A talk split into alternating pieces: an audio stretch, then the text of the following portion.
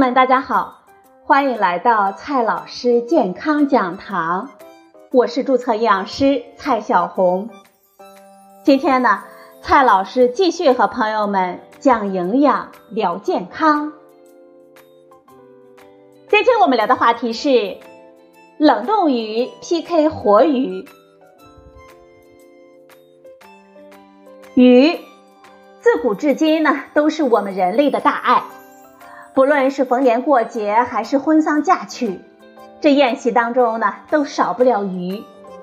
鱼不仅味道鲜美，营养价值上呢，也确实是高出一筹。若没有买到活鱼呢，或我们不想吃活鱼了，那改吃冷冻鱼能行吗？这营养价值会不会低很多呢？今天呢，我们就聊这个话题。现在呢，鲜活鱼、冰鲜鱼和冷冻鱼已经成为了市面上的主流。鱼类与禽畜相比，肌肉组织含水多，可溶性蛋白质含量高，富含不饱和脂肪酸，天然免疫物质少，鳃和内脏附着的细菌多，而且死后呈弱碱性，适宜细菌的生长。这些特点呢，使得鱼类比畜禽肉更容易发生腐败，不易保存。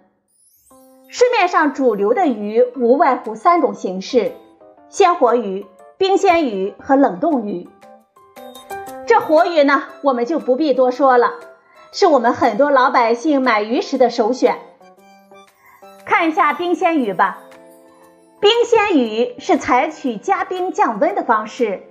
使鱼体死后的僵硬期延长，相当于让鱼体细胞的生理状态定格在死亡瞬间。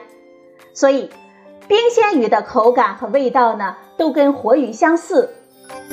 但是，毕竟啊，不是所有品种的鱼呢，我们都能买到活的。比如说，营养丰富的深海鱼，冰鲜保存的鱼呢，也只能存放几天。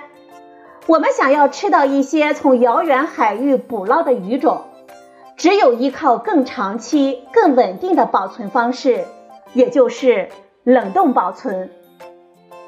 冷冻鱼是在冰鲜的状态之后，使其进一步冷冻结冰。冷冻的状态之下，酶的活性和微生物的生长被抑制了，使鱼的保质时间呢大大的延长，通常可以达到数月。这鲜鱼和冷冻鱼吃起来有哪一些差别呢？先来说一下口感吧。鱼在冷冻的过程当中，内部的水分冻结形成冰晶，就会导致鱼肉蛋白质发生冷冻变性，带来一系列的理化性质的改变，包括蛋白质空间结构和疏水性的变化，凝胶性和保水性的降低，盐溶性蛋白含量降低。ATP 酶的活性降低等等，这些呢都会造成鱼肉的品质和口感的下降，使肉质变硬、嫩度降低。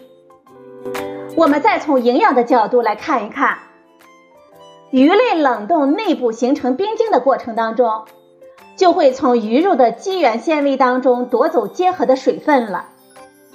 解冻的时候呢？这些融化的水无法再与蛋白质分子聚合形成结合水，不能被全部吸收回鱼肉当中，就造成了汁液的流失。汁液流失呢，伴随着鱼肉中的一小部分可溶性的蛋白质、盐类、维生素等水溶性营养物质的流失，可以说在一定程度上呢，降低了它的营养价值。但是这一点损失啊。并不影响鱼类的核心营养价值。倘若真那么较真儿的话，那活鱼在暂养的过程当中，受局部水环境的氧气、温度、pH 值、排泄物积累和捕捞造成的鱼体损伤等因素的影响，鱼的品质呢也会有所下降。这又要怎么算呢？所以啊，结论就是，冻鱼和鲜鱼相比。口感上略欠，但是营养价值并无太大的差异。更重要的是，我们讨论鱼的营养价值，除了看保存的方式，还需要看品种。超市当中常见的活鱼主要是养殖的淡水鱼，深海鱼呢则多以冷冻鱼的形式销售。若是一味的追求吃活鱼，那么我们就只能跟这些营养价值很高的深海鱼无缘了。接下来呢，我们看一下鱼的营养价值。鱼的营养价值呢，真不是吹出来的。大多数鱼肉的脂肪占比呢，都在百分之五以下，蛋白质含量则高达百分之十五到百分之二十。而中国人消费最多的猪肉，脂肪平均占比高达百分之三十七，蛋白质含量呢，仅为百分之十三点二左右。而且，畜禽肉中的脂肪呢，主要是饱和脂肪。过多的摄入呢，容易增加患心脑血管疾病的风险。鱼肉当中的脂肪呢，则是富含不饱和脂肪酸，有助于降血脂、降胆固醇，保护心脑血管健康。对于孕妇和婴幼儿来说，这鱼呢更是好东西，特别是某些深海鱼，其中的多不饱和脂肪酸，比如说大名鼎鼎的 DHA。对他们的大脑发育是大有益处的。